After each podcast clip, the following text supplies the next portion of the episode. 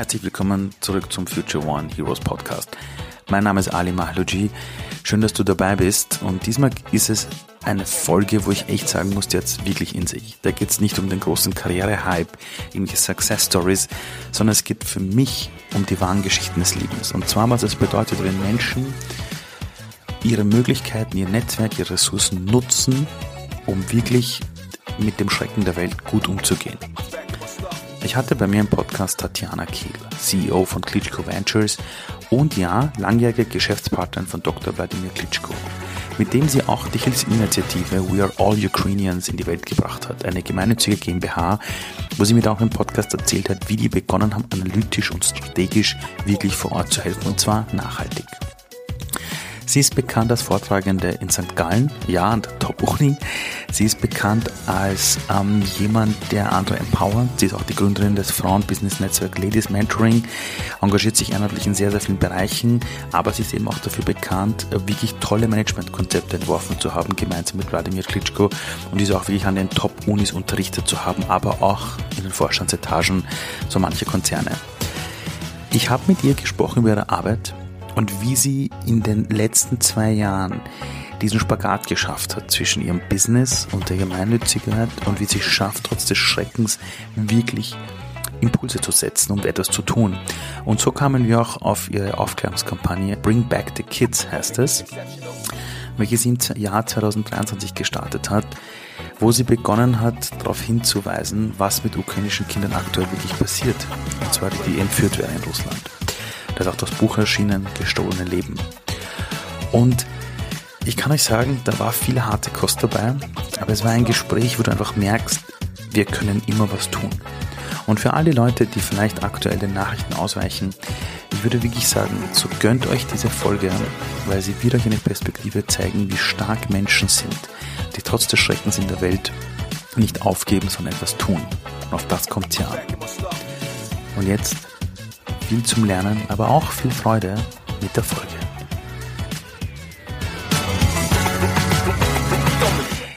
Wenn ich deinem 14-jährigen Ich, also ich würde jetzt zurückreisen in die Welt ähm, und würde zu Tatjana gehen, die 14 Jahre alt ist. Und ich würde ihr einige Zeitungsartikel hinlegen, auch aus den letzten Jahren, also bevor der Krieg begonnen hat, und ihr zeigen, wer sie geworden ist und auch Zeitungsartikel zeigen von heute, was du heute noch zusätzlich tust. Was wird dein 14-jähriges Ich über dich selber sagen heute? Das ist unmöglich. Warum? Oh, 14 war eine ganz schwierige Zeit. Ähm, da bin ich von Berlin nach Hamburg gezogen, kannte niemanden und war ähm, wahnsinnig verunsichert irgendwie bin gerade in die Pubertät gekommen, hatte äh, keine ähm, oder war, habe mich sehr schwer getan, Freunde zu finden, dazu zu gehören oder dazugehören zu wollen und war so war selbst so unsicher, wer ich eigentlich sein möchte oder wer ich sein kann. Deswegen glaube ich. Und wie hat sich das dann verändert? Weil wenn man dich heute sieht und ich habe dich letztes Jahr bei den Strive Awards mhm. auch quasi zum ersten Mal live gesehen da würde man noch niemals denken, dass du mal jemand warst, der unsicher war, äh, sondern hat man so das Gefühl, die geht ihren Weg, die ist komplett klar, egal was kommt, die stellt sich dahin und sagt, okay, wenn es keiner macht, ich mach's. Wann kam das in deinem Leben? Also bei den Stripe Awards hätte ich gern einen Trikottausch gemacht mit dir. Ah. du hattest einen sehr coolen Pulli an. Ja. Ähm, naja, gut, ich glaube, am Ende ist der Weg das Ziel gewesen. Ne? Ich glaube nicht, dass es Situationen gab, wo ich jetzt sagen würde, genau da ist das passiert und das war die logische Folgerung, sondern das ist jetzt rückblickend natürlich viel einfacher irgendwie zu sagen und auch zu fühlen, ehrlich gesagt. Ne? Ähm, ich glaube, ich darf einfach seit ein paar Jahren wirklich sein, wer ich bin. Also das erlaube ich mir. Ne? Und ähm, Dafür braucht man die Erlaubnis von anderen wahrscheinlich vorher, damit man irgendwie das Gefühl hat, dass man auch gut ist, wie man ist. Und deswegen glaube ich, äh, war das einfach ein ganz, ganz langer Weg, den ich mir auch erlauben musste, ähm, um mich auch so anzunehmen, wie ich bin oder mich auch gut zu finden oder wie auch immer. Das heißt nicht, dass ich mich früher vielleicht blöd fand, aber das heißt, dass ich auch einfach immer wieder gehadert habe und immer wieder irgendwie so ein bisschen für mich selbst gucken musste, wo will ich eigentlich hin. Dieses sich selbst annehmen, Hast du das bewusst initiiert oder gab es irgendwann diesen, diesen Moment, wo du dachtest, hey, wow, eigentlich ist alles gut so, wie ich bin? Oder war das irgendwie so ein, eine Erkenntnis, dass du gesagt hast, hey, ich möchte so nicht mehr weitermachen, dieses immer jemand anderes sein wollen vielleicht. Und ich möchte das jetzt bewusst angehen, mich selbst anzunehmen, weil der Grund, warum ich dich frage, ist, ich erlebe einfach in der Gesellschaft, egal ob ich mit Führungskräften arbeite, egal ob ich mit Kindern arbeite, die Menschen laufen ständig durch die Gegend und hoffen, dass irgendwas passieren muss, um endlich ihre eigene Wertschätzung zu sehen. Mhm. Nee, das ist, ich würde es gerne andersrum formulieren. Ich glaube, es gab in meinem Leben immer Situationen, wo ich dachte, oh, ich bin doch eigentlich ganz gut so, wie ich bin. Oder oh, damit habe ich jetzt gar nicht gerechnet. Also es gab immer, immer, egal wie ich zurückgucke, Menschen, die zu mir gesagt haben, Gott bist du ein tolles Mädchen oder Gott bist du eine tolle Frau oder so. Ähm, also das gab es, also das war nicht negativ und dann kam irgendwie das Positive, ne, sondern das ist mir immer wieder aufgefallen. Ich glaube, die Frage ist, ab welchem Punkt geht es so tief, dass du das Gefühl hast, das dann auch annehmen zu dürfen. Ne? Und ich glaube, auch das Annehmen habe ich schon hinbekommen. Ich glaube, dass ich sehr selbstreflektiert bin und durch die Selbstreflexion, die zwar sehr positiv ist, Selbstreflexion führt ja auch dazu, sich immer wieder selbst in Frage zu stellen, selbst immer wieder hinzugucken. Und ähm, deswegen ist es natürlich für die, die das tun, auch immer wieder schwieriger, sich immer wieder auch anzunehmen. Ne? Also das ist ja ein, ein täglicher, wöchentlicher, jährlicher Prozess, den man irgendwie äh, antreiben muss. Und deswegen glaube ich, ähm, hadert man dann da manchmal, aber ich glaube, ähm, das ist der richtige Weg, um immer wieder auch zu justieren und zu verstehen, wo war das jetzt gut oder wo war das schlecht. Ich erlebe derzeit eine Welt, also nicht erst jetzt, schon eigentlich die letzten zehn Jahre, dass jedes Mal, wenn in der Welt etwas schief geht, und wir sehen es auch in den Medien, dass dann irgendein Krisenherd ist, die Menschen sich unfassbar schwer tun, auch sich zu erlauben, zur selben Zeit aber auch mal in der Familie zu lachen, Freude zu haben. Also die Menschen glauben immer entweder oder. Und ich habe einfach die Erfahrung gemacht, es ist sinnvoll, sich Energieorte zu schaffen, wo man lachen kann, wo man Energie hat, um eben auch genug Kraft zu haben, um die anderen Dinge zu lösen. Wie machst das du für dich selbst? Weil ähm, du bist ja seit der Krieg, also der Angriffskrieg auf die Ukraine begonnen hat, also jetzt nicht nur medial sehr präsent, sondern du tust extrem viel. Also egal an welchen Fronten du da hier, also quasi aus Europa versuchst, äh, dazu zu unterstützen. Ähm, wie hast du für dich diese Balance auch hinbekommen, dass du nicht irgendwann nach einem Jahr sagst, ich, ich bin leer, ich kann nicht mehr, sondern dass du das wirklich angelegt hast zu sagen, das wird jetzt vielleicht ein Spiel, das ist quasi eher längerfristiger vielleicht sogar? Also ich glaube, wir haben relativ schnell verstanden, dass das ein Marathon wird und kein Sprint. Mhm leider. Mhm. Ähm, das war sozusagen das Erste, deswegen haben wir uns darauf vorbereitet. Das Zweite ist, ich war nie alleine, sondern ich hatte immer extrem viele Menschen, die unterstützt haben. Und zwar da unterstützt haben, wo ich die Unterstützung brauchte. Also es, klar, es gab auch Menschen, die gekommen sind und gesagt haben, ich will unterstützen, aber eigentlich gar nicht dich unterstützen, sondern irgendwie die Sache an sich. Und dann mhm. läuft das dann aus dem Ruder, ne? dann läuft das parallel, weil du merkst, ähm, du arbeitest an den gleichen Sachen eigentlich äh, parallel weiter, äh, aber du das große Ganze verliert man dann so ein bisschen aus den Augen. Also das heißt, man braucht schon irgendwie ähm, eine Vision und man braucht unbedingt eine Strategie und einen Prozess, der dahinter liegt. Und dann kann man sagen, wenn du mir wirklich helfen willst, dann kannst du das so und so und so tun. Ähm, ansonsten gibt es zu viele lose Enden, die du am Ende nicht mehr zusammenführen kannst. Und ich glaube, das ist ein Teil des, des Erfolgs für mich, dass diese losen Enden sind nicht so viele da, sondern mhm. es gibt ganz viel, was zusammen als, als Bündel ist und deswegen so gut funktioniert. Und für mich ganz persönlich, ich suche mir immer wieder Dinge, die ich neu lernen kann, neu lernen möchte. Ähm, und jetzt ist es gerade äh, äh, Stricken. Das war jetzt Zufall, aber da merke ich, alles, was ich mit der Hand mache, mhm. ist so viel mehr wert, weil du das Mentale gar nicht aufholen kannst, wenn du andere Dinge tust. Wenn ich lese, dann schalte ich zwar ab, aber ich verarbeite nicht. Mhm. Beim Stricken mache ich etwas mit der Hand, bin aber gedanklich ganz bei mir und damit kann ich verarbeiten. Und ja, dann höre ich auch irgendwie mal Meditations-Apps oder Musik oder Podcasts oder was auch immer, aber ich bin dann bei mir und das ist äh, hilft mir und natürlich die Zeit mit der Familie, das ist klar. Hätte ich dich damals im Alter von 18 Jahren gefragt, wo siehst du dich in zehn Jahren? Diese, diese schreckliche Frage, die man den Jugendlichen stellt oder jungen Erwachsenen stellt. Was waren damals so deine Träume oder deine Ideen, die du hattest von dir selbst? Ja, lustigerweise, kennst du das äh, Spiel Therapie noch? Boah, ja, äh, das ist boah, ewig her. Das ist ewig her und das hat Freundschaften fast äh, äh zerstört. zerstört, genau. So ähnlich war das nämlich eine Frage, die wir hatten. Ähm, und alle haben anders geantwortet und alle hatten ein anderes Bild von dem anderen. Und das fand ich total schräg. Also sozusagen, du öffnest dich und sagst etwas über dich. Und ich habe mich schon als jemand gesehen, der anpackt und der bewegt. Ähm, die anderen haben sich sehr viel in dieser Rolle der, der Mutter, der Familie, der auch arbeitenden Frau gesehen, aber die haben sozusagen so die Vision irgendwie war nicht so da, hatte ich den Eindruck. Und äh, dann ging es irgendwie los in der Diskussion, was, du siehst dich damit und damit und so. Das fand ich total schräg und deswegen fällt mir das immer wieder auch ein, wenn ich so zurückblicke, wie schnell wir bewerten jemanden anders und wie schwer es uns fällt, diese Vision so zu formulieren, dass wir sie auch wirklich irgendwann erreichen können, weil wir sie einfach anfangen zu leben.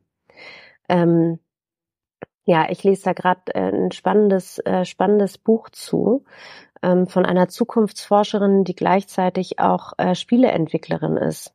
Okay. Und die sozusagen sagt, wie schafft man es, sich zu öffnen für sich selbst, aber auch für die Gesellschaft, um diese klaren Visionen so zu formulieren im Kopf, dass man da auch irgendwann hinkommt. Und zwar spielerisch und nicht so dieses, ja, in zehn Jahren will ich das erreicht haben, ist ja alles Quatsch. Ne? Wir haben ganz andere Themen da draußen. Wir müssen, können glücklich sein, wenn wir irgendwie gut äh, durchs nächste Jahr kommen, ähm, ohne uns alle die Köpfe äh, einzuschlagen, weil man das Gefühl hat, es geht nur noch um Konfrontation. Mhm. Es geht nicht mehr um Lösungen und es geht auch nicht mehr um einfache äh, Erkenntnisse wie ja, wir finden hier gerade keine Lösung, weil wir einfach komplett anderer Meinung sind und das ist okay. Stattdessen gehen wir immer in die Konfrontation und immer muss es irgendwie mental und körperlich zu Kraftmessungen kommen, warum auch immer. Und das finde ich ganz schlimm. Das bringt mich gerade zum Thema Social Media. Social mhm. Media war ja unfassbar wichtig mhm. um die Menschen zum, wirklich zu mobilisieren, um den Menschen klarzumachen, quasi welche Dinge da passieren. Ist ein Ort, der mobilisieren kann, ist ein Ort aber auch der Fake News, aber auch ein Ort, wo man wahrscheinlich auch angegriffen wird. Gerade wie du, die sich vielleicht hinstellt und sagt, hey, ich, ich werde jetzt eine große, starke Stimme. Ähm, wie ist das für dich, wenn du mit Social Media arbeitest? Ist es eher so, oh Gott, ich will da eigentlich gar nicht hin oder ich sehe eher die Vorteile? Wie schaffst du es, dieses ja wirklich als Kommunikationstool auch verwendet und es auch wirklich sehr erfolgreich eingesetzt hat, muss man ganz klar sagen, damit umzugehen? Also ich glaube, das Gute ist, dass ich dadurch, dass ich mit einer Marke wie den Klitschkos gearbeitet habe, die auch Persönlichkeiten sind, also das ist keine starre Marke, wo du das dann vielleicht auch mal aushältst, wenn dann irgendwie ein Shitstorm kommt oder so.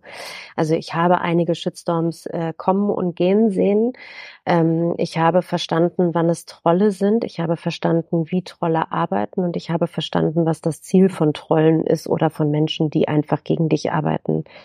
Und da muss man einfach lernen, sehr klar abzuschalten und zu sagen, da rein, da raus. Ähm, ich glaube, ich habe mir von Anfang an das Ziel gesetzt, sehr positiv zu kommunizieren und wenig politisch. Also hm. eher menschlich, gesellschaftlich. Ne? Also klar kann ich sagen, ähm, das, was in Israel passiert, ist ganz schlimm und jetzt können wir es mal aufarbeiten. Aber man kann auch sagen, was bedeutet das eigentlich gesellschaftlich und warum schaffen wir es nicht, da irgendwie eine Plattform zu, äh, äh zu schaffen und einfach auch die großen Zusammenhänge zu verstehen. Was hat der Iran damit zu tun? Was mhm. hat Russland damit zu tun? Was hat die Ukraine damit zu tun? Ähm, und auch da, ne, es geht nicht immer nur um richtig und um falsch, sondern es geht darum, was macht das mit den Menschen und wie schaffen wir es, die Menschen wo auch immer dann zu retten. Ähm, da sind wir jetzt eigentlich schon wirklich, wirklich beim Thema. Ähm, es ist vor kurzem ein Buch erschienen von Wladimir Klitschko und von dir. Mhm. Heißt Gestohlene Leben, die verschleppten Kinder der Ukraine. Zu hören, dass Kinder verschleppt werden, da ist eine unfassbare Zahl. Ich glaube, die letzte Zahl war weit über 20.000. Ich glaube 22, 23.000. Und es sind bis jetzt, glaube ich, 120, 150 Kinder zurückgeholt worden, was auf der einen Seite ein unfassbarer Erfolg ist. Aber auf der anderen Seite gibt es eine ganz große Zahl von Kindern, wo man auch nicht weiß, was mit denen passiert. Kannst du mal für die Menschen, die dieses Thema vielleicht überhaupt nicht am, am Schirm haben, mal kurz erklären, so was da passiert ist? Also seit 2014 ähm, mit dem Thema der Krim ist es ja schon äh, sehr auffällig gewesen, wie viele Menschen sozusagen äh, weggenommen wurden, auch ganze Familien bei der Annexion und ähm, auch verschleppt wurden. Bei den Kindern jetzt geht es vor allem um die Kinder, die seit dem Angriffskrieg nicht mehr bei ihren Eltern sind die äh, in Gebieten gelebt haben, wo es wo Krieg war, also wo es einfach auch nicht gut war zu leben, wo es gefährlich war, wo die Russen gesagt haben, komm, wir nehmen euch mit ähm, in Ferienlager. Das ist etwas, was man kennt, ähm, auch aus der ganzen ehemaligen UdSSR. Ähm, wir kümmern uns um euch, in zwei Wochen seid ihr wieder da. Den Kindern ging es teilweise so schlecht, weil sie nichts zu essen hatten, weil in einem Kriegsgebiet zu leben ist einfach wahnsinnig anstrengend. Ähm, man hat keine Routinen, man hat keine Rituale, man lernt nichts mehr. Das heißt, ganz viele haben darin auch eine Möglichkeit gesehen, tatsächlich irgendwie ein Stück weit Normalität wiederzubekommen.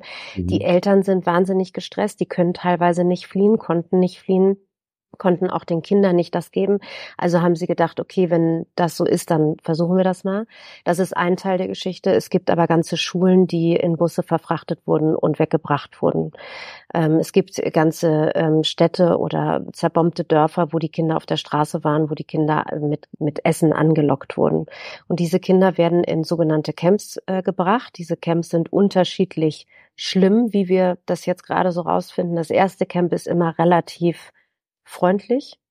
Man darf noch mit den äh, Freunden zusammen sein ähm, und so weiter. Nichtsdestotrotz findet relativ früh ähm, natürlich schon ähm, die Russifizierung statt. Also das heißt, die müssen morgens die Hymne singen, die müssen die Fahne der Russen aufhängen und so weiter. Mhm. Ähm, und in dem Moment, wo die Eltern dann sagen, mein Kind ist nicht mehr da oder kommt nicht zurück, obwohl es anders besprochen war, kommen die meistens in schon in, in zweites oder drittes Camp. Und umso mehr diese Verschleppungen und in so, umso mehr Camps, in denen die Kinder waren, umso schwieriger ist es für uns tatsächlich zu rekonstruieren, wo die Kinder dann tatsächlich sind.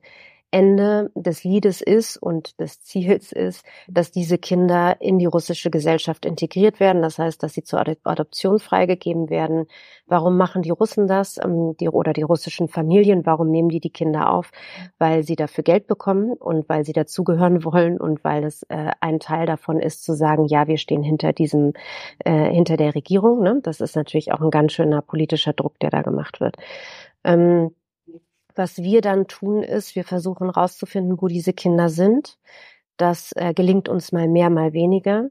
Äh, in einigen Fällen, also wenn sie erst sehr kurz weg sind, ist es sehr viel einfacher. Mhm. Und was dann passiert ist, dass die Mütter dann sagen, ja, ich will das Kind wieder haben und dann müssen sie diesen sehr langen, beschwerlichen Weg auf sich nehmen, ähm, nämlich in einem Auto. Das wird alles organisiert von unserer Partner-NGO.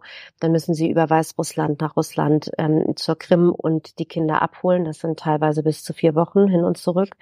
Ähm, und das ist ja nicht einfach. Ne? Du, also erstens wirst du an jeder Grenz ähm, äh, an jedem Grenzübergang verhört. Ähm, es werden so viele Fragen gestellt, dass selbst äh, die, die Mütter völlig verwirrt sind von dem, was sie dann gesagt haben oder nicht gesagt haben und das wird alles dokumentiert. Das heißt, der psychische Druck, wenn du aus einem Kriegsgebiet kommst, ist ja schon groß. Aber das ist sozusagen wirklich Terror. Ne? Also das ist wirklich wahnsinnig kompliziert, die Kinder überhaupt zurückzuholen. Mhm. Ähm, und dann bekommst du ein Kind wieder, was normalerweise okay ist, aber mhm. was natürlich schwerst traumatisiert ist. Total. Also die sind, ähm, die sind bei sich normalerweise, aber danach beginnt erst, wenn sie dann wirklich auch alle zurückgekommen sind und wir konnten nicht alle zurückholen. Wir sind mittlerweile, Gott sei Dank, bei über 200 zurückgeholten Kindern. Ähm, aber so, und das ist der Grund, warum wir dieses Buch geschrieben haben. Wir wollten auf der einen Seite zeigen, wie systematisch ähnlich das alles aufgebaut ist, weil wir immer wieder gehört haben, seid ihr sicher, dass das so ist und so weiter. Also so verrückte Fragen, die man dann gestellt wird, wo man dann denkt, okay, wenn man mit Journalisten, ähm, wenn man mit einer Partner-NGO, wenn man mit offiziellen Quellen arbeitet, dann scheint da mehr Glaubwürdigkeit hinzugehen. Wenn man sich so viel Mühe gibt, ein Buch zu schreiben und auch mit einem Verlag das alles zu machen, ähm, dann kommt auf einmal eine andere Reichweite, es kommt eine andere Glaubwürdigkeit und es kommt auch eine, eine andere Unterstützung. Ähm, Deswegen haben wir dieses Buch geschrieben, um dieses perfide Verfahren einmal aufzuzeigen, ähm, aber um auch einmal zu zeigen, dass wir tatsächlich aus der Vergangenheit nichts gelernt haben.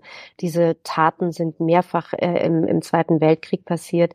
Ähm, es passiert jetzt wieder auch mit der Hamas, mit, mit israelischen Kindern. Das heißt, es ist eine Kriegsführung, es ist eine Taktik, es ist die jüngsten und die verletzlichsten Wesen dieser Welt dafür zu nutzen, um Macht auszuüben. Und das ist einfach ekelhaft. Und das war der Grund, warum wir unbedingt das aufschreiben wollten, mit dem Wissen, dass das nichts ist, was eine schöne Abendlektüre ist, aber mit dem Wissen, dass es wichtig ist, dass wir darüber sprechen, dass sowas eigentlich nicht nochmal passieren darf.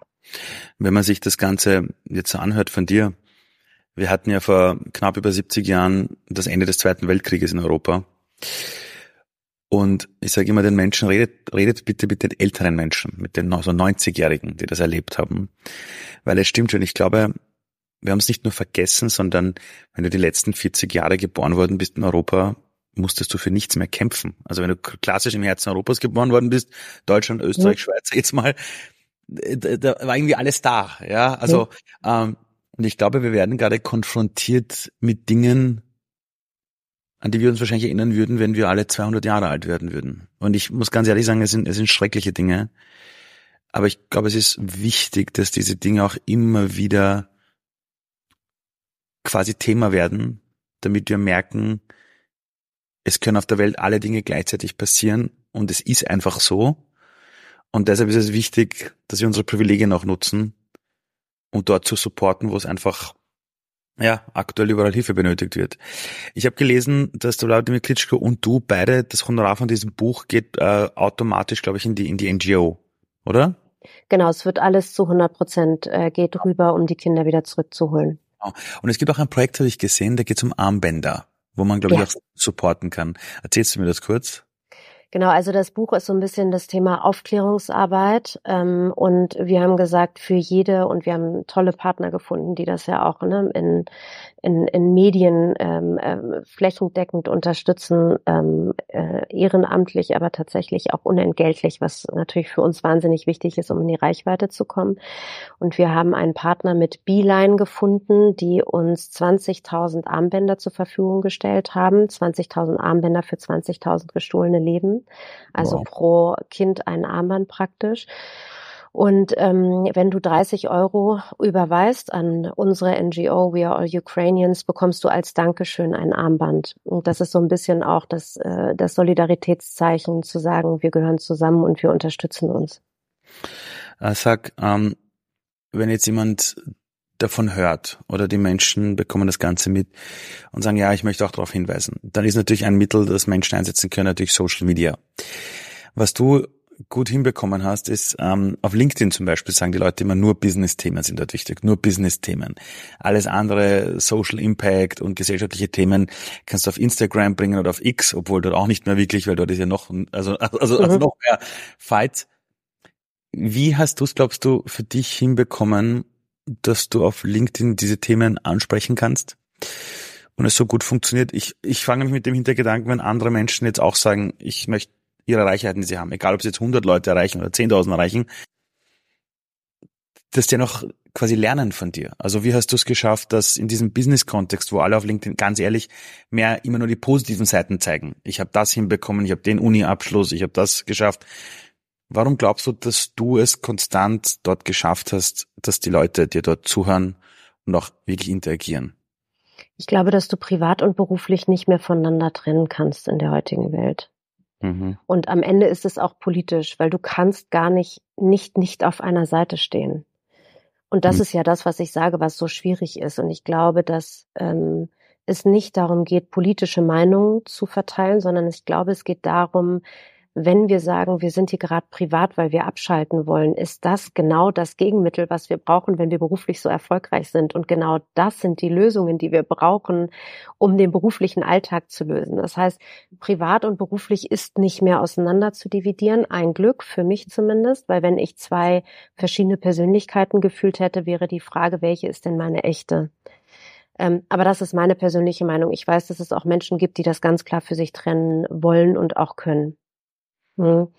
Und ich glaube, dass du jedes Thema beruflich verweben kannst. Also natürlich kannst du selbst 30 Euro spenden und kriegst dann Armband. Aber wenn du ein Teamlead bist oder ein Teammember bist, dann kannst du auch zu deinem Chef gehen und kannst sagen, oder bist selbst Chef, kannst sagen, liebe, liebe Teammitglieder, was haltet ihr davon, dass wir ähm, pro Person kein Weihnachtsgeschenk dieses Jahr haben, sondern dass wir die 30 Euro, die uns pro Person zustehen, irgendwie ein Armband haben und ihr kriegt alle ein Armband. Oder wir verschenken das Buch, um mal wieder aufmerksam zu machen zu Weihnachten, was wirklich wichtig ist. Mhm. Also man kann es so schön nutzen, seine eigene Reichweite, aber auch seine eigenen Gefühle zu teilen ne? und zu sagen, wofür man steht. Und das ist, ähm, wie gesagt, das ist privat und das ist aber auch beruflich möglich.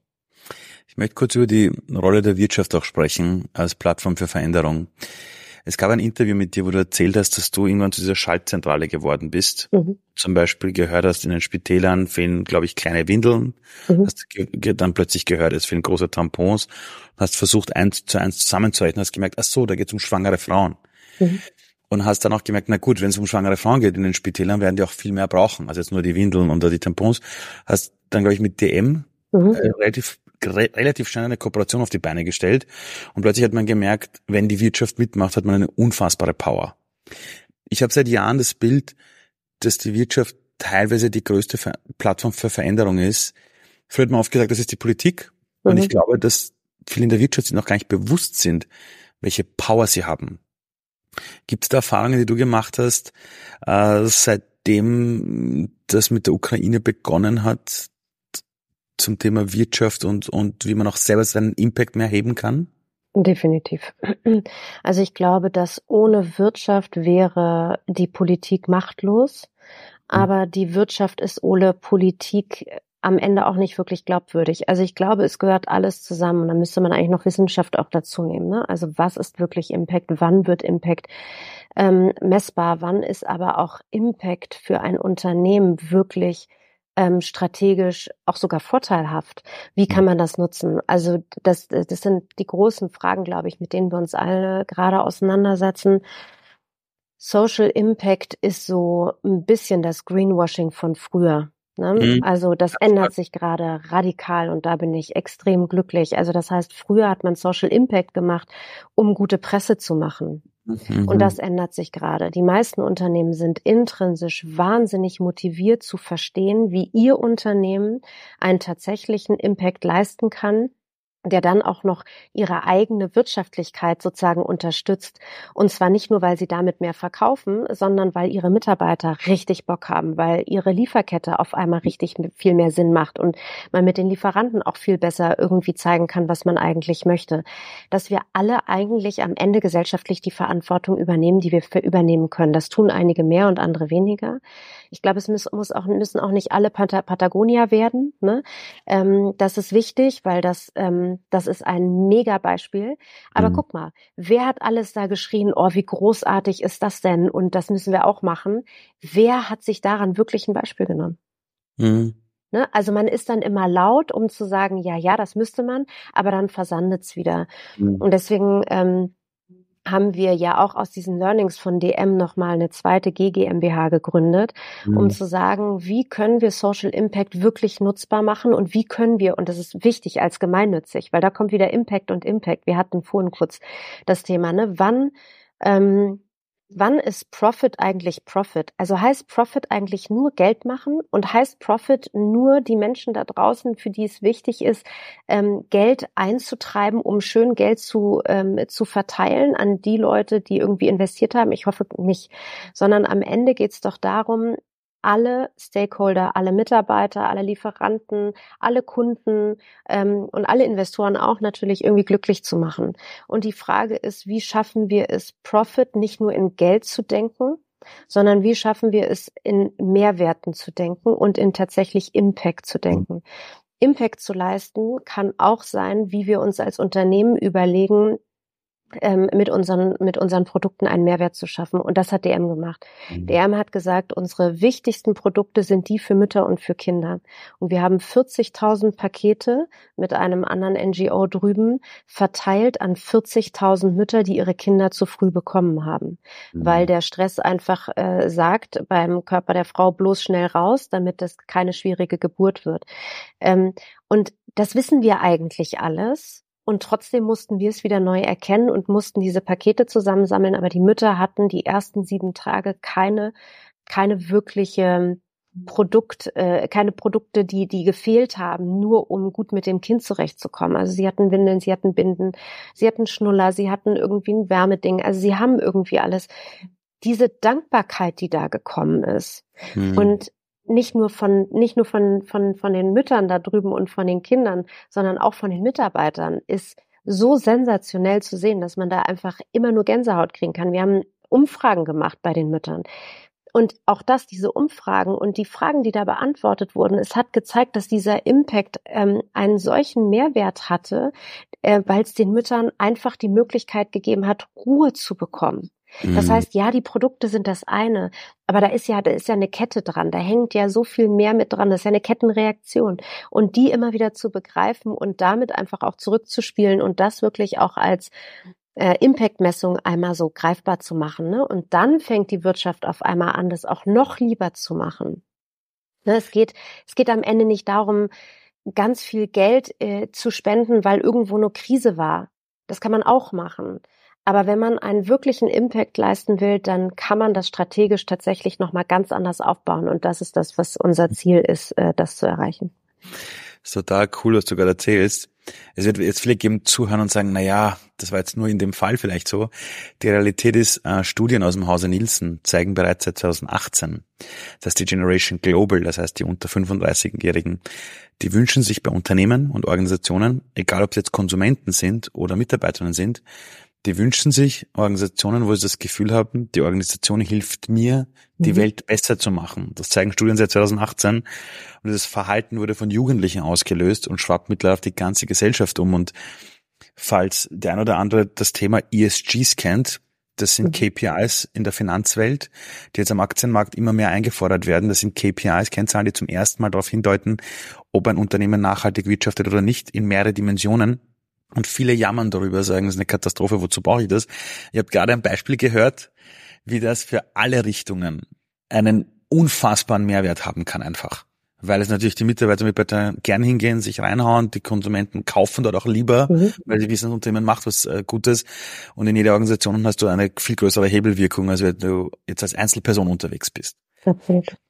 Hast du diese? Und warte ganz kurz ja, noch ein Gedanke. Also die, das Spannende ist ja, sieht ein Unternehmen und die Mitarbeiter das als Regulatorik oder als Chance?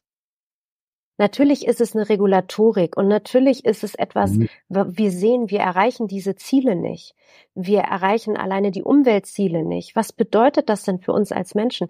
Und natürlich greift dann die EU irgendwann ein. Und natürlich könnte man jetzt wieder auf die EU schimpfen und in Teilen verstehe ich das auch. Aber die Frage ist, wenn wir doch Lösungen haben und wir haben sie, dann nutzt es doch als Chance, den anderen erstens als Vorreiter zu zeigen, wie es richtig geht, aber auch um zu zeigen, es ist doch gar nicht so ein großes Thema, weil dann fängt es auch im Unternehmen nicht immer an zu sagen, äh, also dann fangen wieder alle an zu nörgeln und zu meckern. Wenn du diese Kultur in einem Unternehmen hast, ist das Schlimmste, was dir passieren kann, ja. Ich habe, als ich mein erstes Unternehmen gegründet habe, 2012, habe ich damals gesagt, die Hälfte von allen Dingen, die wir machen, die machen wir kostenlos, pro bono. Mhm. Und bei allen weiteren Unternehmen habe ich genau dasselbe gemacht. Und damals haben die Leute noch zu mir gesagt, ja, du bist Mutter Teresa, du spinnst. Aber ich gesagt, nee, das Business muss so gut funktionieren, dass wir die Hälfte von allen Dingen für die Gesellschaft so machen können, weil wir können nicht immer darauf warten, dass irgendjemand anderer das rettet. Heute merke ich, dass es für die Leute viel eher ein gangbarer Weg ist. Mhm. Ich habe gerade darüber nachgedacht, dein nächstes Buch müsste heißen Impact Business. Also, wenn du jetzt ganz ernst, das nächste Buch, das du eigentlich schreiben müsstest, ist eigentlich diese Verwebung von Impact und Business. Ähm, sag, diese Sichtweise auf diese Thematiken, war das auch schon vor dem Ukraine-Krieg so stark ausgeprägt? Ja. Bei dir? Mhm. Woher kam das bei dir? Hm, also ich komme ja ganz ursprünglich aus der Politik oder konnte mir die Politik ein bisschen angucken und da ist ja immer so ein bisschen, da ist man immer irgendwie auch gegen etwas ganz viel. Ähm, nicht nur, wenn man in der Opposition ist, ehrlich gesagt. Ich wollte gerade sagen, nicht nur in der Opposition. Ähm, und es ist so ganz viel, die Themen sind gut oder die Menschen sind gut oder die Themen sind schlecht und deswegen hat es nicht funktioniert oder die Menschen funktionieren nicht. Mhm. Und das ist mir irgendwie alles zu einfach. Ne? Und es ist mir mhm. alles so, ähm, so intransparent auch. Warum ist ein Thema einfach schlecht? Hat man aufs falsche Thema gesetzt? Mhm. Ähm, gibt es nur ein Thema? Mhm. Also das, das hat mich, das hat mich da wahnsinnig ähm, irritiert und es hat mich auch irritiert, dass wirklich nicht, nicht, nicht daran Interesse war, eine Effizienzüberprüfung zu machen in Werbemittel, aber auch in, in Personen, in Themen, in wie kommunizieren wir, ähm, was ist was ist das Wichtigste, wie wir kommunizieren wollen. Ne? Man kann ja sagen, dass man gerade nicht weiterkommt oder dass man unsicher ist. Also was ist das? Was bedeutet das auch für uns als Gesellschaft, dass wir das nicht mehr sagen dürfen, dass das sich kein Politiker traut? Wenn, und wenn wir jetzt in die, NGO, äh, in die NGOs, wenn wir jetzt in die Wirtschaftsunternehmen gucken, ne, das kennst du besser als ich, alle reden auf einmal von Purpose. Ja, ähm, ja. Und wir reden auch davon, dass, dass äh, eigentlich verletzliche CEOs die viel wichtigeren und besseren sind, weil die einfach viel offener und ehrlicher reden und sagen, ja, ich habe auch mal schlechte Tage. Das wissen doch eigentlich alle. Das ist doch nichts ja, Neues. So, also manchmal frage ich mich da so, hä, das verstehe ich nicht. Und ich komme natürlich aus einer Businesswelt und aus einer Sportwelt, wo du beides hast. Du hast dieses sehr harte, weil Konkurrenz, Wettkampf mhm. bis auf einen Punkt genau funktionieren und auf der anderen Seite, wie viel Vorbereitung und wie viel Nachbereitung das braucht. Und dass das eben nicht alles nur gegeben ist, sondern um dahin zu kommen, brauchst du einen Weg, du brauchst einen Prozess. Um dahin zu kommen, um erfolgreich zu sein, das mag auch mal Glück sein. Aber mhm. das ist schon selten so. Ne? Und ja. ähm, diese, das heißt, dieses Thema Gerechtigkeit, für etwas einstehen, für etwas kämpfen, das hatte ich, das hatte ich immer schon. Gab es irgendjemand in deiner Jugend, in deiner Familie, wo du, wenn du heute drüber nachdenkst, dir denkst, wow, da kam der größte Einfluss her? Ich bin in Westberlin groß geworden. Ähm, und wenn wir in die schönen Museen gehen wollten, mussten wir in den Osten. Mm, und ehrlich gesagt war immer das auch an Checkpoint Charlie und so, das war irgendwie alles gruselig. Und du hast schon eine, auch in der Gesellschaft gemerkt, dass das anders ist. Mhm. Und das habe ich alles schon nicht verstanden. Aber da habe ich ein Unwohlsein gefühlt. Und da ja, habe ich. Da? Zicke. Fünf, sechs. Wow, okay. Und ähm, das hat sich so ein bisschen gefestigt und ich habe ähm, mich nie wirklich gescheut, über die Geschichten meiner Großeltern über den Krieg zu sprechen. Mein einer Opa war gar nicht in der Lage, über Krieg zu sprechen, weil der so traumatisiert war bis zum Ende, mhm. dass der, der konnte nachts nicht schlafen, der hatte andere Sachen gemacht, ähm, hat tagsüber geschlafen. Das hat mich lustigerweise, ich meine, wenn du dir das jetzt anguckst, wenn du das sehen würdest, würdest du sofort denken, so, okay, wo ist ein guter Psychologe, wir müssen mal anfangen. Ne? Genau. Ähm, das hat damals, das war halt so. Das wurde gar nicht groß unter den Boden gekehrt, sondern meine Oma hat das schon immer versucht auch zu erklären, ähm, warum es ihm so geht und was er dann so alles macht. Die hat das auch so ein bisschen manchmal ins Lustige gezogen, ähm, ähm, aber nicht despektierlich, sondern äh, sozusagen versucht, es kindlich zu erklären. Ja, klar. Und meine Oma hat, äh, war Schneidermeisterin und hat ähm, zu Kriegszeiten sehr viel Hosen für Frauen genäht, was ja damals nicht normal war, weil es waren natürlich Röcke, ähm, weil viele der Frauen, der, der Mädchen auf Fahrrädern durch die Regierung, äh, durch, äh, durch die Bundesrepublik fahren mussten, um wegzufahren von den Soldaten, die äh, gekommen sind, um natürlich nicht vergewaltigt zu werden. So, ah. also das heißt, oder schwieriger zu machen mit einer Hose. Ähm, das heißt, die hat dann irgendwann in ihrem Alter sehr viel darüber gesprochen und auch das erste Mal ist ihr bewusst geworden, warum sie das gemacht hat. Das hat die damals gemacht, das war ihr natürlich auch bewusst, aber es war viel unterbewusst. Ähm, und deswegen sind, glaube ich, so viele der Dinge, was bedeutet Krieg, wer ist immer der, hm, ich würde gar nicht sagen, die Schützenswerten sind immer die Kinder, das ist klar, ne? Mhm. Aber was versucht, was, was wird immer systematisch im Krieg gemacht? Erst die Kinder, dann die Frauen. Ähm, und deswegen ist der Krieg immer sehr männlich geprägt in der, in der Dokumentation und auch in, im journalistischen Bereich. Deswegen finde ich so spannend zu beobachten, dass 25 Prozent der Frauen an der Front sind. Jetzt in Israel diese krassen Geschichten von der jungen Frau von gestern, die irgendwie ein ganzes Kibbutz gerettet hat. Mhm. Ähm, also sozusagen die, die Rollen ändern sich gerade und auch die Rollen von, ja, ich habe auch Kinder, aber die sind jetzt gerade bei der Großmutter, ähm, aber ich möchte jetzt an deiner Seite kämpfen. Also diese Gleichberechtigung fängt mhm. an einem anderen Punkt mittlerweile an. Ähm, und auch, dass, dass die Männer dann nicht mehr sagen, nee, nee, das ist hier ein Männerding, du musst jetzt hier gehen. Das ist nicht mehr so. Im Iran, ne, die Frauen, und das ist auch so wahnsinnig, dass das genau wie der Ukraine-Krieg gerade völlig untergeht, wie die Frauen da versuchen, für ihre Freiheit zu kämpfen, weil der Iran natürlich alles dafür tut, um die ganze Aufmerksamkeit auf Israel und auf die Hamas irgendwie zu, zu lenken. Ähm, das heißt, wir haben ein unglaubliches Ungleichgewicht und diese Ungerechtigkeit und diese Geschichten zu erzählen und zu nennen. Ich glaube, das ist mhm. so ein bisschen mein, mein Wunsch und mein Ziel neben den ganzen Coping-Strategien. Wie gehe ich denn jetzt damit um, wenn ich wenn ich ein schwer traumatisiertes Kind habe. Ich habe das letztens auch erst gelesen, dass es oder gelernt, dass das Tetris als Beispiel irgendwie super ist, ne? Damit die gepostet, so, hast du auch gepostet. Genau. aber aber ich meine, du musst dir vorstellen, Ego-Shooter-Spiele sind nicht schlimm, weil die keine Flashbacks machen. Quiz-Spiele mhm. sind schlimm, weil die Flashbacks machen. Also weißt ja, du, wo du dann selbst auch für dich denkst, so jetzt muss ich erst mal überlegen, was bedeutet das eigentlich? Du kannst das psychologisch gar nicht alles erklären, du musst es nur einfach einmal wissen. Ne? Das heißt, wir müssen nicht alle Experten sein. Ich glaube, wir müssen viel mehr auf unser Bauch, auf unser Bauchgefühl hören und ganz viel auch mehr aus diesem, aus diesem Gefühl heraus mehr machen. Es ist, ähm, als ich, ich habe die erste Zeit in Österreich in einem, in einem Flüchtlingsheim verbracht. Und dann sind wir zuerst nach Köln, lustigerweise. Mhm. Ah, und dann aber von Köln wieder nach, nach, nach, nach Wien gebracht worden. Und dann bin ich quasi hier aufgewachsen. Und wir hatten wirklich, bis ich glaube ich 13 Jahre alt war, waren alle meine Klamotten spenden von der Caritas und vom Roten Kreuz und so weiter.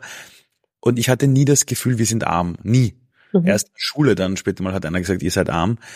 Und meine Mutter hat immer, mhm. immer gesagt, egal was passiert, vielleicht ist das für irgendwas eine Gelegenheit. Mhm. Du hast jetzt vorhin gesagt, in den Unternehmen sich die Frage zu stellen, ist es ein Regulativ jetzt gerade, also werden wir reguliert oder ist es eine Chance? Und was du gerade auch alles erzählt hast, ist, es passieren gerade auf der Welt Dinge, also äh, auf der Welt gab es immer schon Krisenherde. Es gab mhm. immer schon, nur aktuell, wir, wir bekommen es natürlich ganz stark mit, ist auch wichtig. Und du hast aber so Themen angesprochen gerade, wo ich mir nur gedacht habe währenddessen, es ist gerade eine unfassbar harte Zeit. Allerdings, wir lösen gerade voll, total dieses Bild auf, das starke Geschlecht, weil das gibt es nicht mhm. mehr. Es gibt nicht das eine starke Geschlecht. Thema Empathie. Wir können uns keine Welt mehr leisten, in der wir das unterdrücken und der Männer sagen, ich bin jetzt der starke Mann und Emotion. Es geht nicht, sonst, sonst beginnen sie daran zu zerbrechen. Wir reden in der Welt heute über Therapien, wir reden über Traumata, mhm. wir sprechen plötzlich über Dinge, wo wir uns immer gewünscht haben, eigentlich eine Welt zu haben, wo das ähnlich aufs Tablett kommt und vielleicht ich weiß es nicht, benötigen wir Menschen wirklich diese Zustände, die wir gerade haben, um uns auf den anderen Ebenen weiterzuentwickeln? Wie siehst du das selbst? Weil du hast ja viel mit den Klitschkos zu tun. Mhm. Das heißt, da managt man Menschen, die es gewohnt sind, in den Ring zu steigen, hart zu trainieren, damit dann der Punch gut sitzt. Das heißt, die wissen, sie brauchen den Widerstand, sie brauchen die Anstrengung, um dann im, im Ring gut ihre Leistung abrufen zu können. Glaubst du, dass bei uns Menschen so ist, dass wir immer so diese schweren Zeiten benötigen, um danach besser zu werden? Mm, ich glaube, dass wir die Zeiten brauchen, bei denen wir uns Dinge trauen, mhm. egal ob äh, selbstständig irgendwie rauszugehen, etwas Neues zu machen äh, oder etwas anzusprechen, ähm, um daraus zu wachsen. Ich glaube, dass wir lernen müssen, hinzufallen und das nicht als Niederlage zu sehen, sondern als mhm. Chance zu wachsen. Ähm, das Problem ist, dass sich das immer, das wissen wir alles. Das hört sich äh, theoretisch auch richtig an und da werden die meisten auch sagen, oh ja, haben wir alles schon hundert, hundert Mal gehört. Die Frage ist nur, wie lernen wir das? Wir lernen das in einer Situation, wo wir alles haben können, lernen wir das nicht mehr. Wenn mhm. wir darüber sprechen, wir wollen uns belohnen und wir uns jeder, jeden Tag praktisch einen Gucci-Schuh kaufen können, mhm. lernen wir das nicht mehr. Da gibt es aber auch keine befriedigende Gefühle mehr. Es gibt kann nicht mehr das Gefühl, satt zu sein, sondern wir sind die ganze Zeit hungrig auf das Leben, auf die Situation. Warum habe ich nicht so viel Glück wie der? Wir sehen nur diese positiven Momente, die da auf LinkedIn gepostet werden und denken, warum bin ich nicht so erfolgreich? Mhm. Anstatt viel mehr bei uns zu sein und viel mehr zu sagen, ja, ich habe hier gerade irgendwie eine harte Zeit. Wenn ich jetzt aber aus diesem Teil raus bin, dann wird dann auch gefeiert. Und dann wird auch dieser Sieg sozusagen gefeiert. Das tun wir nicht. Ne? Wir machen, sind sofort weiter ähm, und setzen uns auch wieder die nächsten Ziele. Und ich glaube, die Frage ist, und wir haben das ja in Oxford jetzt ähm, mit denen äh, ganz, es war vor Corona, mehrfach diskutiert, wie schaffen wir es von den Sportlern mehr zu lernen, weil die resilient sind. Mhm. Wenn du egal ob Einzel- oder Mannschaftssport, du musst wieder aufstehen im wahrsten Sinne, ansonsten kannst du nicht performen. Ähm, und wenn du nicht performen kannst, dann ist halt vorbei. Ne? So. Mhm. Ähm, aber wir sind eben nicht mehr nur Helikoptereltern, sondern wir sind Curling-Eltern. Wir schrubben den Weg frei, dass die Kinder nicht mehr fallen. Und das bedeutet, dass die Kinder in der Jugend oder kurz vor Abitur oder vor Abschluss oder was auch immer dann sagen, wenn, wenn, wenn gefragt werden, ja, und was willst du denn mal machen? Dann heißt, ah, oh, da musst du mal meine Mama oder meinen Papa fragen, weil die organisieren mir schon was. Ich muss mich eigentlich gar nicht kümmern. Oder du konfrontierst sie und sie rennen weg oder holen sich ihr Handy und verstecken sich hinter ihrem Handy. Das mhm. heißt, sie lernen nicht zu fallen. Sie lernen nicht aus den eigenen Erfahrungen auch zu sagen, was sie wirklich wollen. Sie lernen nicht Entscheidungen zu treffen.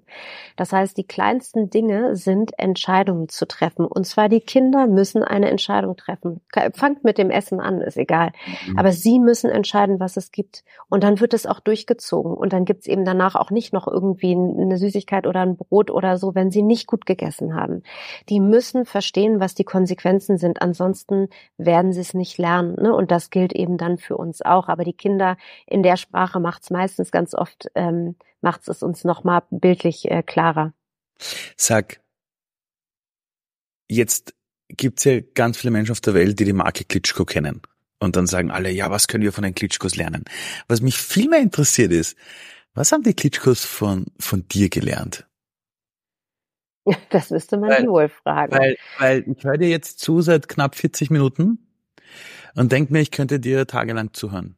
Weil da kommt so eine Weisheit des Lebens verbunden mit äh, der einer modernen Wirtschaftsdenke sehr klar formuliert. Jetzt kann ich mir vorstellen, wenn man jetzt aus dem Sport kommt und jetzt bist du CEO von den Klitschko Ventures und die erleben dich da jeden Tag, wie du diese Welt siehst, wie du auch, ich sag mal so, starke Charaktere auch mal ab und zu managen musst und das ist sicher auch nicht leicht, ja, wenn die es gewohnt sind, sich immer durchzusetzen.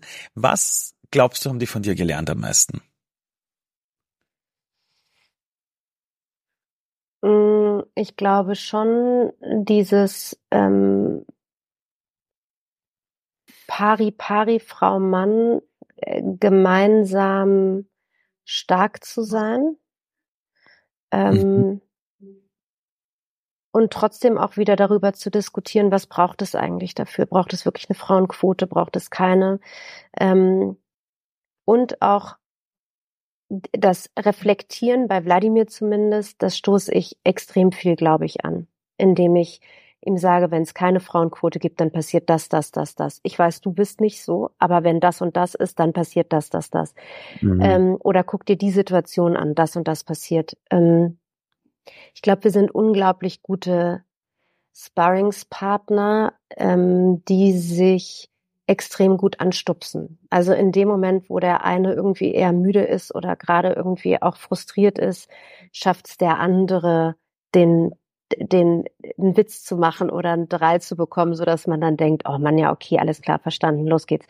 Ähm, das ist so, ich glaube nicht, dass es immer darum geht, von dem einen oder von dem anderen was zu lernen, sondern wie man sich gemeinsam irgendwie so ein bisschen weiterentwickeln kann. Ne? Und das äh, geht eben nur, wenn man einfach Zeit miteinander verbringt. Und das geht auch nur, wenn man sich extrem gut kennt und nicht das Wissen von dem anderen ausnutzt, um sich größer zu machen.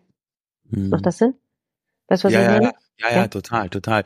Du hast gerade einen sehr interessanten Punkt gebracht. Du hast gesagt, wenn der eine mal einen Durchhänger hat, dann kann es sein, dass der andere mit einem Witz um die Ecke kommt.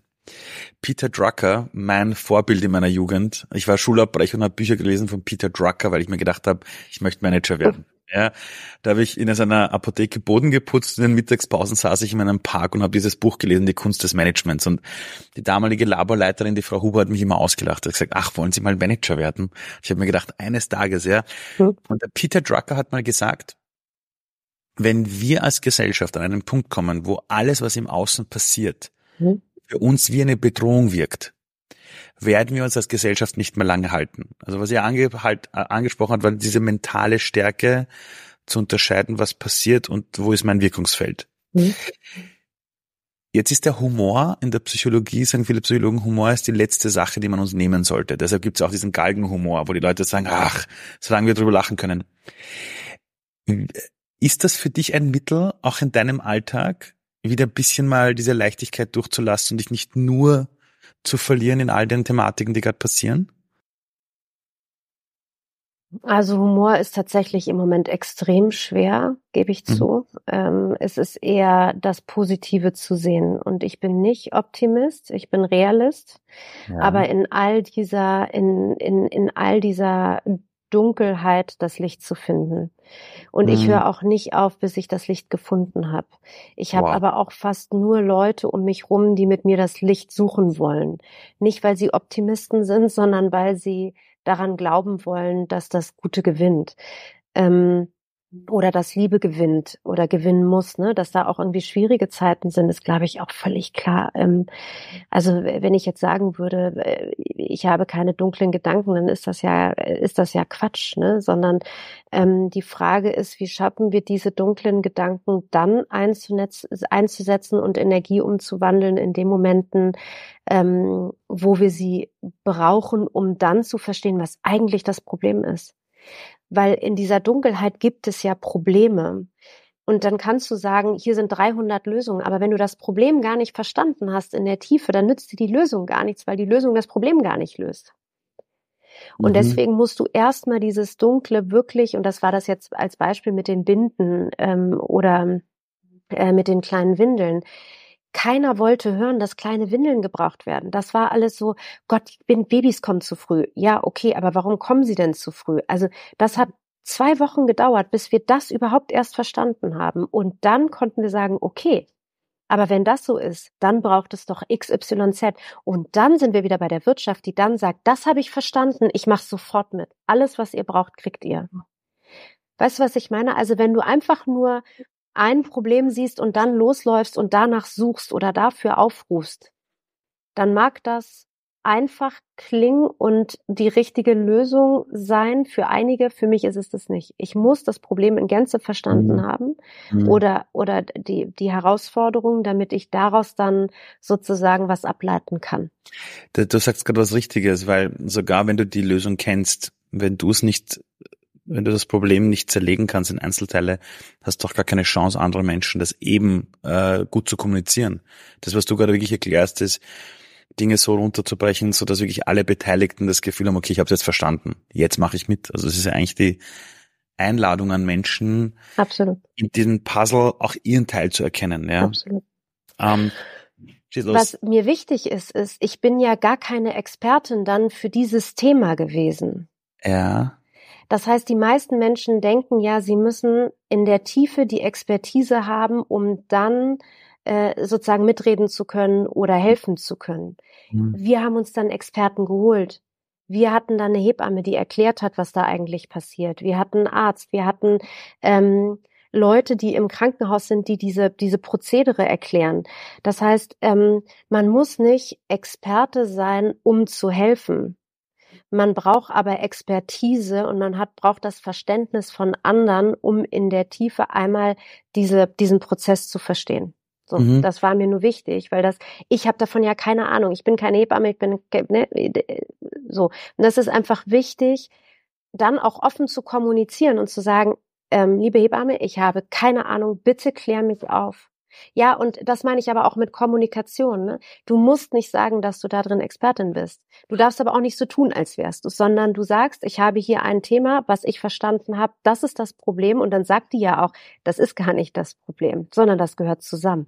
Ah, Okay, so. Und das meine ich mit, wir müssen unser Wissen teilen, damit diese Probleme, die immer wieder in Krisen vorkommen, nicht das mhm. Hundertzimmer von jemand anders dann erforscht werden, sondern mhm. dann einfach eine Lösung da ist, mit der wir äh, hantieren können und sofort helfen können. Von was du sprichst, nennt sich ja jetzt, äh, also Neudeutsch gar nichts, ist schon älter das Wort, das ist die Co-Kreation. Mhm dass alle ihren bei der Lösungsfindung ihren Teil haben, weil genauso wie du sagst, du brauchst die Expertinnen und Experten, aber du brauchst auch die Menschen, die Gott sei Dank nicht die Experten, Expertinnen sind und beginnen die Dinge zu verknüpfen und auch die richtigen Fragen stellen, weil ich habe manchmal in manchen Bereichen bin ich Experte mhm. und da bin ich wahrscheinlich die falsche Person, um Zusammenhänge zu verstehen und in anderen Bereichen bin ich wirklich positiv gemeint ein Laie von außen, der mhm. nur dumme Fragen stellt. Ja, ähm, eine Sache noch. Du hast vorhin gesagt, ich höre nicht auf, das Licht zu suchen. Und ich habe Menschen, die mit mir das Licht suchen.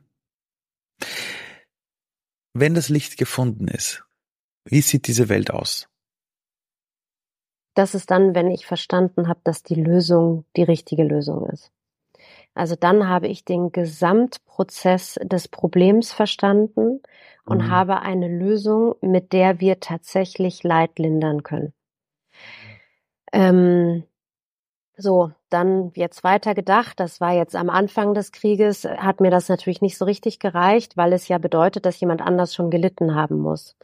Und ähm, deswegen versuche ich in, an, auf anderen Wegen mittlerweile das System dahingehend zu ändern, diese Lösung auch für alle anderen anzubieten. Ne? Also Wissen zu teilen heißt, dass wenn die nächste Krise kommt, kann ich dir sagen, nach wie vielen Wochen diese Babyproblematik kommt. Ich kann dir sagen, äh, was an Fensterfolie gebraucht wird. Ich kann dir das alles aufzeigen. Ähm, man muss es natürlich dann bei mir erfragen, weil ich weiß ja nicht, wer dann für was der Richtige ja. ist, ja. Aber äh, sozusagen das versuchen wir so zugänglich zu machen, dass es eigentlich keine Fragen mehr gibt bei der nächsten Krise, sondern eigentlich nur Lösungen und sofort geholfen werden kann und niemand mehr dieses Problem erkennen muss. Wow, das heißt, dass wir eigentlich jetzt wirklich zu einer lernenden Gesellschaft werden müssen. Ja.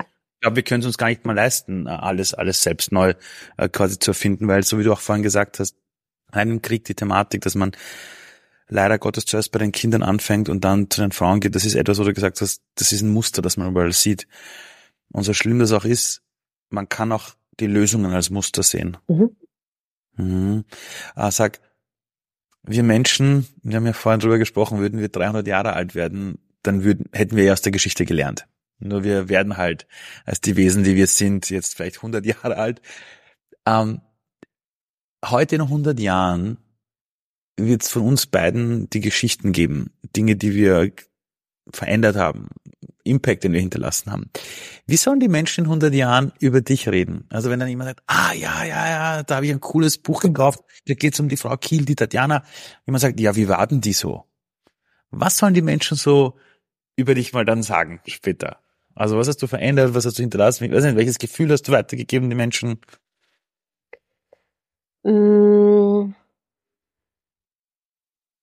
Das ist äh, total schwer, weil die Welt sich so schnell bewegt, dass diese Bücher auch äh, wirklich eine sehr, sehr geringe Rolle spielen werden. Es wird eine Pflichtlektüre. Es wird eine Pflichtlektüre Aber, okay, in der Schule. Verstehe. Okay, okay, okay, okay. Und jemand ähm, hat das Buch gelesen und sagt, boah, das ist super. Und jemand sagt, ja, erzähl mal, wie war sie so, wer ist sie so?